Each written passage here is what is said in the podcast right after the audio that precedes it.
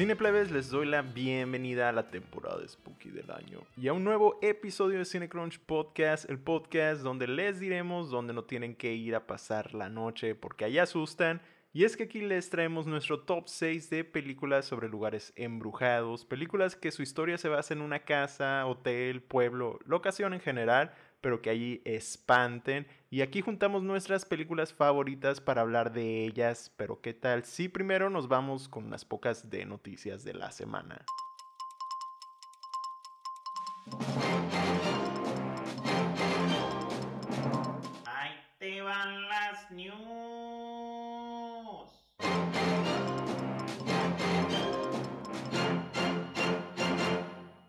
Empezando con que ya tenemos el título oficial de la película de Nintendo sobre Mario Bros. y este será The Super Mario Bros. Movie. Ya vimos el tráiler y escuchamos las voces de Jack Black como Bowser, Keegan Michael King como Toad y Chris Pratt como Mario. Así que díganme ustedes qué opinan sobre todo esto. Yo vi la animación bastante bien, parece tendrá ahí mucha comedia familiar. La verdad quiero ver qué más trae. La nueva película live action de Spawn con Jamie Foxx traerá a Scott Silver, Malcolm Spellman y Matthew Mixon en el guion, que por separado han trabajado en el guion de Joker, The Fighter y la serie de Falcon and the Winter Soldier. La película que se anunció este año sobre El Muerto con Bad Bunny, este spin-off de Spider-Man, otra de villanos con película, pues ya tiene su director y será Jonas Cuarón, hijo de Alfonso Cuarón. Esta película se espera para enero 12 del 2024 la película que se ha estado atrase y atrase sobre el videojuego de Five Nights at Freddy's. Este videojuego de terror sobre un lugar de pizzas arcade así con animatrónicos malditos. Ya por fin tiene su directora y será Emma Tammy de The Wind y The. Mientras que los animatrónicos van a ser hechos por Jim Henson's Creature Shop, producida por Bloomhouse, así que podremos decir que se van a ver bien. La próxima película de The Expendables 4 ya tiene fecha de salida en cines y esta va a ser para septiembre 22 del próximo año. Los Reyes del Mundo es la selección oficial de Colombia para el Oscar Internacional. Esta es la directora Laura Mora Ortega, quien ganó la Concha de Oro en el Festival de San Sebastián este año, hace poquito, poquito, y es por eso que decidieron irse con esta película. De parte de Chile, la selección fue la película de Blanquita, de la directora Fernanda Guzzoni, que tuvo su primera ya en el pasado Festival de Venecia con buenas críticas, ya les hablamos de esta. Y otra noticia es que John Waters, el legendario director de Pink Flamingos, Serial Mom, Hairspray, va a regresar después de 20 años de su última dirección en un largometraje con Liarmouth, una película sobre su misma novela que él escribió, Liarmouth a Feel Bad Romance, así que espérenla por ahí. En noticias de casting... Jared Leto seguirá en las películas sobre moda.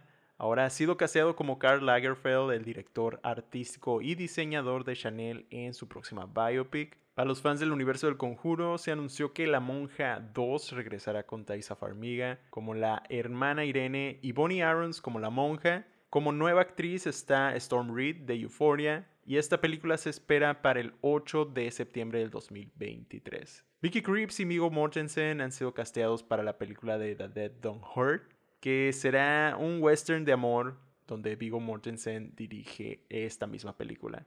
Shane Woodley, Paul Dano, Seth Rogen, Sebastian Stan y Pete Davidson han sido casteados en la nueva película de Craig Gillespie, Dumb Money. Esta es una adaptación de The Antisocial Network que trata del caos que se creó allá en Wall Street cuando el stock de la tienda de GameStop se disparó hasta el cielo gracias a Reddit.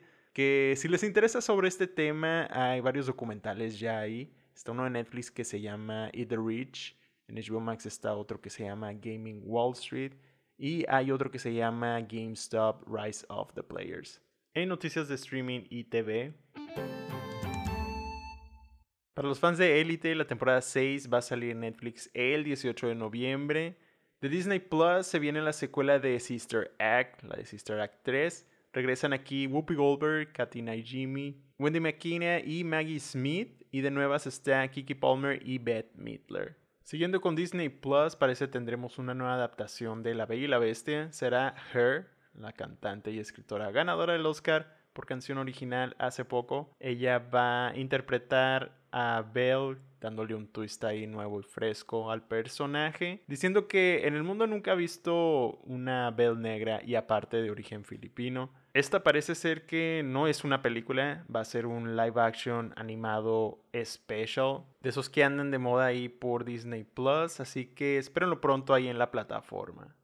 La nueva película mexicana de Luis Estrada por parte de Netflix, titulada Que viva México, se estrena primero en cines por noviembre y después llegará a la plataforma el 16. La nueva película de Will Smith con la dirección de Anthony Fuqua, Emancipation, llegará el 9 de diciembre a Apple TV Plus.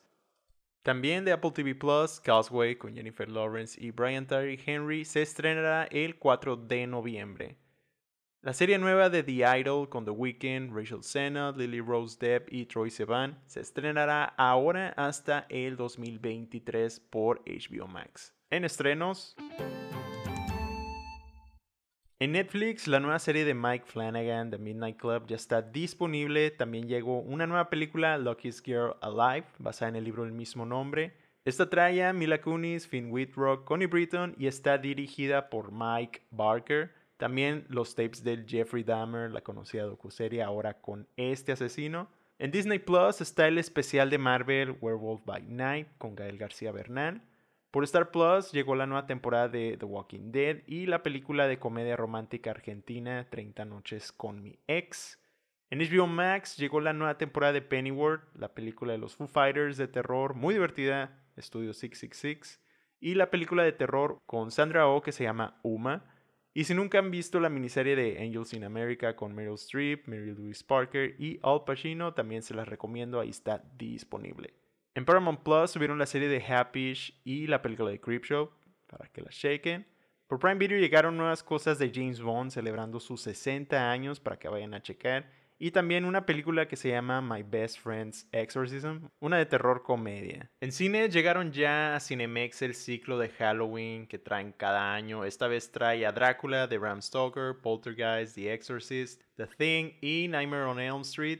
También, es, también están las películas de Let's Seen Alive, vista por última vez, Ticket to Paradise, Amsterdam y en algunos cines Bodies, Bodies, Bodies. En próximos estrenos por Netflix, el 13 llega la nueva serie de Ryan Murphy con The Watcher, esta de terror psicológico. Y el 12 llega una competencia de cocina con Easy Bake Battle, The Home Cooking Competition. Este está con el host de Queer Eye, Anthony Porowski. En Star Plus, el 12 llega la serie de The Bear, sobre el chef con Jeremy Allen White que andamos esperando. En HBO Max llegan los episodios de House of the Dragon, Pennyworth, Rick and Morty y The Cleaning Lady. En cines vamos a tener por fin el final de la saga de Halloween con Halloween Ends y también The Woman King con Viola Davis y un muy buen cast de mujeres al mando. Está, está sonando demasiado por allá en Estados Unidos, entonces a ver qué tal aquí la próxima semana. Ahora sí, vámonos con el tema de la semana, nuestro top 6 de películas sobre lugares embrujados o locaciones malditas. Supuestamente este pues diremos subgénero de las películas de terror sobre casas malditas, lugares malditos, embrujados, nació con el arte del pionero francés Georges Méliès allá en los 1890. Este tipo de películas de lo sobrenatural en algún lugar pues nació con el corto de tres minutos titulado Le Manoir du Diable en 1896 o algo así, conocida también como The Haunted Castle o The House of the Devil. También se le acredita en ciertas partes eh, en ser el primer filme de terror, donde sale ahí un demonio en un castillo medieval acosando a los que la visitan. Y del lado de lo que más conocemos ahorita, tenemos la película de 1927, The Cat and the Canary, que es una película muda sobre una familia en una mansión vieja siendo acechada ahí por una misteriosa figura. Y luego, cinco años después, salió una titulada The Old Dark House, sobre pues una casa vieja y oscura que incluía a Boris Karloff de Frankenstein. Y ya de ahí pues se fue dando y se fue dando todo esto que conocemos más del género. Y pues entre las que tenemos nosotros ahorita que nos gustan, tenemos varias, pero decir recopilar seis que son diferentes sobre esos lugares embrujados, esos lugares, para que haya variedad, que se diferencien entre ellos y que vean que no todas deben ser o son de una casa, ¿no? Y pues para empezar, vámonos con las mansiones embrujadas. Y aquí tenemos The Haunting del director Robert Wise. 1963, con actuaciones de Julie Harris, Claire Bloom, Richard Johnson y más. Esta es sobre una mansión que se ha mantenido por más de unos 90 años, donde sus habitantes llegan a morir de maneras misteriosas y trágicas. Aquí un doctor de antropología decide llevar un grupo de gente para investigar la existencia de fantasmas dentro de esa mansión, la mansión de Hill House, que pues tiene el historial de muertes violentas y gente que se vuelve loca y ahí empiezan a dudar de qué es lo que está pasando ahí. La película está basada en el libro de Shirley Jackson de The Haunting of Hill House, que si les suena ese nombre, pues es que hay ya varios materiales que se basaron de esta novela. Está la película de House on Haunted Hill de 1999 y tal vez les suene algo ya más reciente, que es la serie de The Haunting of Hill House de Mike Flanagan, que pues estas salieron basadas de ahí, de ese libro, y pues tratan de lo mismo, nomás que cada quien juega ahí con sus cosas, pero el punto es que van a investigar esa casa vieja. ¿Y qué vemos en The Haunting? Pues vemos como varios habitantes que ha tenido a lo largo de la historia de esta casa mueren. Y pues aquí un grupo de investigadores se deciden ir a ver estas extrañas apariciones que dicen que hay ahí en la mansión. Y pues la película tiene lo típico, los clichés que conocemos ahorita del terror, los sonidos, puertas abriéndose, risas misteriosas. Pero esta película logra poner ese ambiente y es de las que lo hizo primero y quien lo hizo verse bien. Todos estos sonidos, los trabajos de cámara, las buenas actuaciones que sí las tienen y la narración logran poner bien un mood ahí de la película que te atrapa hasta el final. No la creo aburrida, más te tienes que dejar llevar por ella porque sí está algo tedioso, podríamos decir algo lenta, pero sí te atrapa, la verdad sí te atrapa y lo que ves te va a gustar. Está buena la película, es de las clásicas del terror que tienes que checarlas si te gustan este tipo de películas de lugares embrujados. Y hace poco estaba por HBO Max, pero ahorita creo que solo la puedo encontrar con Amazon en renta. Entonces ahí está por si la quieren checar. The Haunting de 1963. Otras películas sobre mansiones embrujadas, pues tenemos 13 fantasmas, que es muy divertida. Eh, todos sabemos que es mala, pero te divierte demasiado esta película, la verdad. Yo me acuerdo que estaba en la tele y me ponía a ver esa película. Ya no sé, ya no la he vuelto a ver. Me gustaría volverla a checar, la voy a buscar porque sí, se me hacía una película bastante entretenida. También está Crimson Peak de Del Toro, de esta película allá que tiene muy buenos visuales, pero al final, la verdad, este como terror gótico no, no me logró atrapar en esta película. Pero chequenla también si no la han visto, es sobre una mansión ahí. The Haunted Mansion, que esperemos que la nueva sea buena porque la vieja no, es, no lo está. Y también está la película de Winchester. Vámonos ahora de la Tierra al espacio con esta película que se llama Event Horizon, que es una película que voy a defender porque muchos dicen tiene mala fama. Event Horizon o La nave de la muerte es una película del director Paul W. S. Anderson de 1997 sobre una tripulación en busca de la nave espacial de Event Horizon que desapareció hace 7 años en su viaje ahí por el cosmos, cuando la tripulación de la nueva nave se encuentra con esta vieja que logran descubrir el porqué de su desaparición y algo más oscuro que sucedió ahí. De verdad, sí me parece que esta película da miedo, eh, a mí se me hace bien spooky ahí con su tema que no te esperas y que no les voy a contar. Sale gore, salen cosas bastante choqueantes y lo que más me choquea es que haya sido un flop total de taquilla. Costó alrededor de unos 60 millones y apenas en ese momento que salió logró sacar los 26, 27 mil. Algo siento yo que estuvo muy adelantado a su tiempo esta película. Que creo si saliera en estos años pasados sí le hubiera ido un poquito más bien. Está locochona, visualmente también está pues locochona, está divertida y claro pues sí, su guion es malo, los personajes no son lo mejor y el diálogo kinda sucks. Pero lo que se crea en ambientación de verdad te transporta a ese lugar. La vibra que trae está, pues como les digo, sí spooky. Los visuales también están de terrorcito ahí.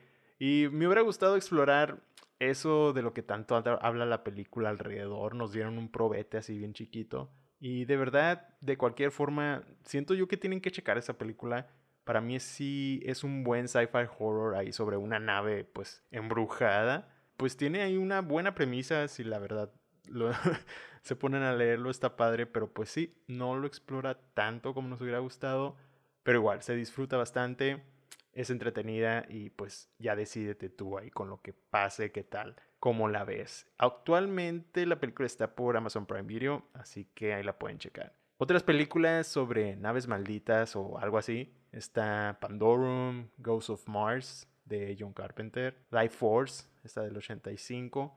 Pero estas son más como criaturas que entran a la nave, más que la nave no está embrujada. Y otra, pero así de naves, pero en el agua, Barco Fantasma, no sé si se acuerdan de esta película que también pasaban mucho ahí en la tele y yo me acuerdo que nomás me esperaba la escena que todos creo que es la que recordamos, cuando les cortan las cabezas. Eso, ya nomás pasaba eso, yo me acuerdo que la quitaba al principio. Pero es muy interesante eso, se, me acuerdo que estaba muy padre. Díganme ustedes qué otra recuerdan así de naves embrujadas o algo parecido. Seguimos ahora con una película que había escuchado mucho de ella, pero no había podido encontrar en ningún lado hasta hace poco. Me la habían vendido como algo así que daba bastante miedo y no por sus jumpscares o el gore, lo visceral, todo eso. No, no, no. Sino por lo real que se siente la historia y cómo se va metiendo así en ti. No sé, se me hace un sentimiento bien extraño con esta película. Se llama Lake Mungo, del director Joel Anderson. Este es del 2008 y es un estilo documentary, de esos documentales falsos al estilo Proyecto de la Bruja de Blair. Y está también como el cuarto contacto, ¿no? Y la historia de este documental falso trata de una chica perdida que resulta que se ahogó nadando en una presa ahí del pueblo donde vive la familia. Y trae muchas cositas así de Twin Peaks, entonces también por ese lado me gustó.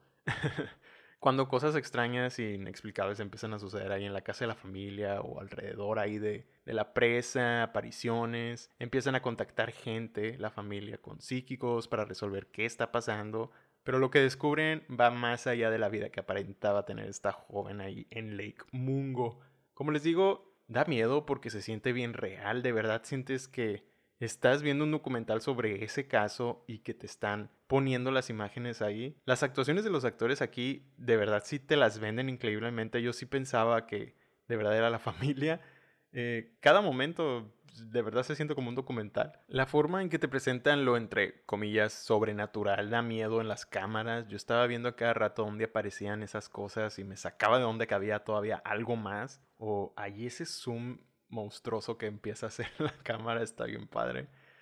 Y la decidí también poner en la lista porque esa parte, aparte de una casa embrujada, es una presa embrujada, una comunidad embrujada, un lago embrujado, un pueblo por todos lados. Diremos que se mueve por todas partes. Em, eso sí, les voy a decir que el terror que se va construyendo es un poco lento en crear ahí el ambiente, pero de verdad logra tragarte muy bien en su mundo de mentira.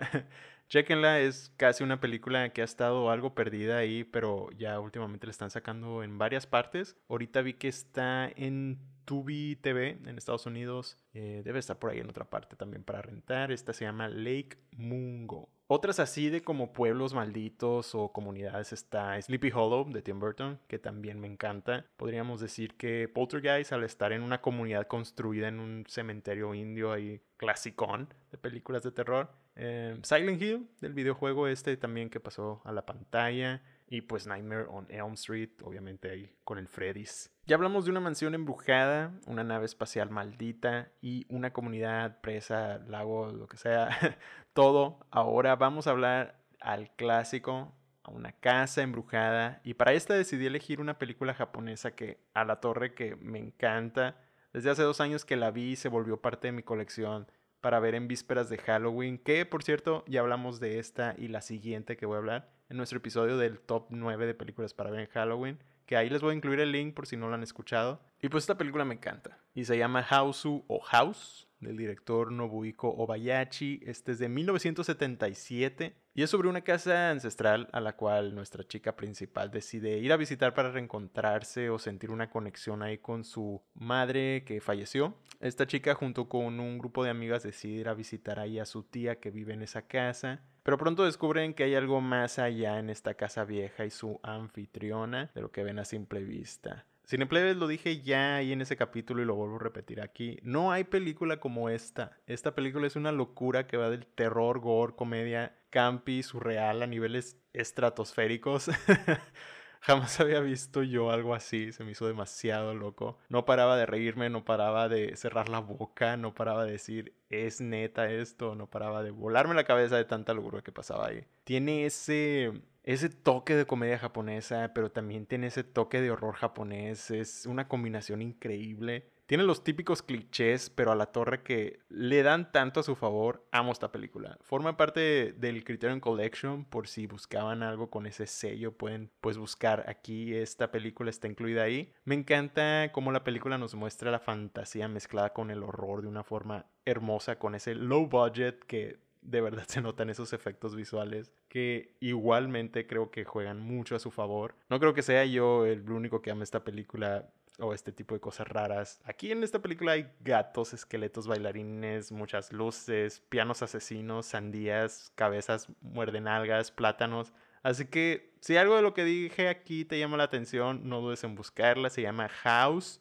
Actualmente está en streaming solo por HBO Max de Estados Unidos, pero debe de estar en algún lado también por acá. Otras películas, pues de casas embrujadas, que hay infinidad, podríamos contar un chingo. y una que casi meto aquí es no sé si la quieran, si la consideran ustedes también, pero Hereditary, como una película de casa embrujada, podría ser. Uh, Beetlejuice, ese terror, comedia, muy padre, esa película también es de mis favoritas. El terror en Amityville, Insidious, Sinister, las de actividad paranormal, El Conjuro, infinidad de películas. Hay un chingo de casas embrujadas. Pero aquí les conté de algunas y pues House.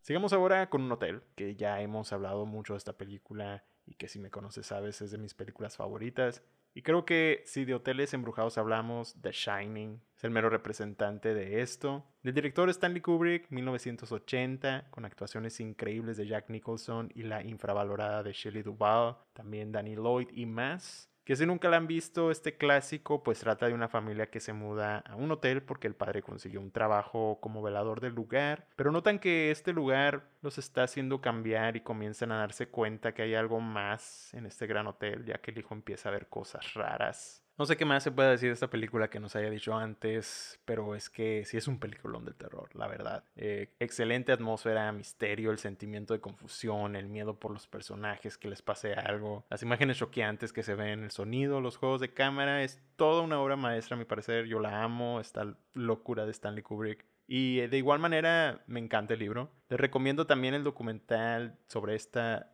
película, el análisis ahí, que se llama Room 237, habitación 237 de Rodney Asher, que es el que hizo el documental de The Nightmare sobre la parálisis de sueño y recientemente A Glitch in the Matrix, que está padre, que analiza bien profundo las teorías sobre la película esta de Kubrick, cosas escondidas que nos dejó ahí el director. The Shining está disponible por HBO Max para que la chequen. Y para terminar, una de mis eternas favoritas en este top Aquí está Suspiria, sobre, digamos, una escuela, una academia de danza maldita, del director Dario Argento, 1977. Aquí seguimos una joven que entra a una prestigiosa escuela de alemana de ballet, que se empieza a dar cuenta que algo raro pasa ahí dentro del lugar, hay algo más que no le están diciendo a los estudiantes. La película es estupenda, es del género giallo que es el maestro de Dario Argento de este. Hay algo de gore, fantasía, mucho misterio pero lo que la hace a la película que destaque, a mi parecer, es el mood que crea y los visuales que están increíbles. Siempre andas también aquí a la expectativa de qué va a pasar, dónde, después de qué, qué está pasando aquí. El misterio es muy bueno. La fotografía aquí, como les digo, es deliciosa, tiene muchísimo estilo. Esta dirección me encanta. La música es estupenda. Todo en conjunto crean ese terror que la distingue esta película. Y Suspiria hace el mejor trabajo de llevarte a ese momento donde todo explota de una manera excelente. Así es como se crea de verdad una atmósfera, se toma su tiempo y lo entrega como se debe entregar. Es de mis películas favoritas de todos los tiempos, indiscutiblemente. Y es de las joyas del terror, la verdad, no se la pueden perder. Hace poco también se hizo una adaptación nueva de Luca Guadagnino, el director de Call Me By Your Name, con Timothy Chalamet. Eh, también se llama Suspiria y aquí lo hace de una forma más explícita todo lo que a lo mejor se, se guardó un poquito esta película o en su tiempo no encontraron cómo, cómo exponerlo, pero de verdad también se me hace una muy buena película. Eh, aquí nomás todo el aspecto visual es lo que me pega directamente esta película, esta versión, ¿no? La original. Chequenla, de verdad tienen que checarla. Y actualmente la pueden ver en Prime Video y Tubi TV aquí en México. Otras de terror sobre escuelas o pues así lugares, instituciones malditas están The Awakening con Rebecca Hall, um, The Gallows, esta sobre que andan haciendo una obra de teatro ahí en la escuela. Pues el orfanato podríamos incluir aquí. Y una reciente de Taiwán que se llama Detention, también está buena, chequenla. Y pues Cineplebes, aquí hablamos de seis películas, de lugares malditos. Igual hay muchísimas, muchísimas más. Hay les otras opciones. Hay de qué casas, las mansiones, las escuelas, naves. Eh, me falta un avión a lo mejor por ahí.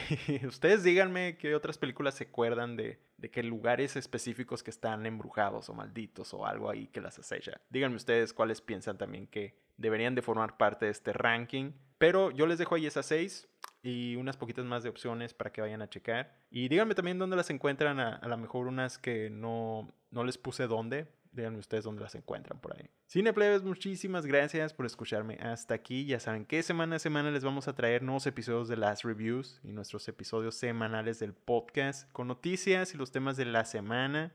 No se olviden de suscribirse y darle ahí a la campanita en Spotify o en cualquier parte donde nos escuchen para que no se les pase ningún episodio. Síganos en su plataforma para escuchar podcast favorita como Amazon Music, Google Podcast, Apple Podcast, donde nos puedan escuchar. Califícanos con 5 estrellas y déjenos un review. Compartan ahí a la gente, recomiéndenle y lleguenle también a las redes sociales que ya andamos posteando cada día. Este mes tenemos el Spooktober, entonces cada vez hay una recomendación ahí de terror. Y nos pueden encontrar ahí como Cinecrunch Podcast en Instagram y Twitter. Mi nombre es JC Lafarga y nos estamos escuchando. Hasta la próxima.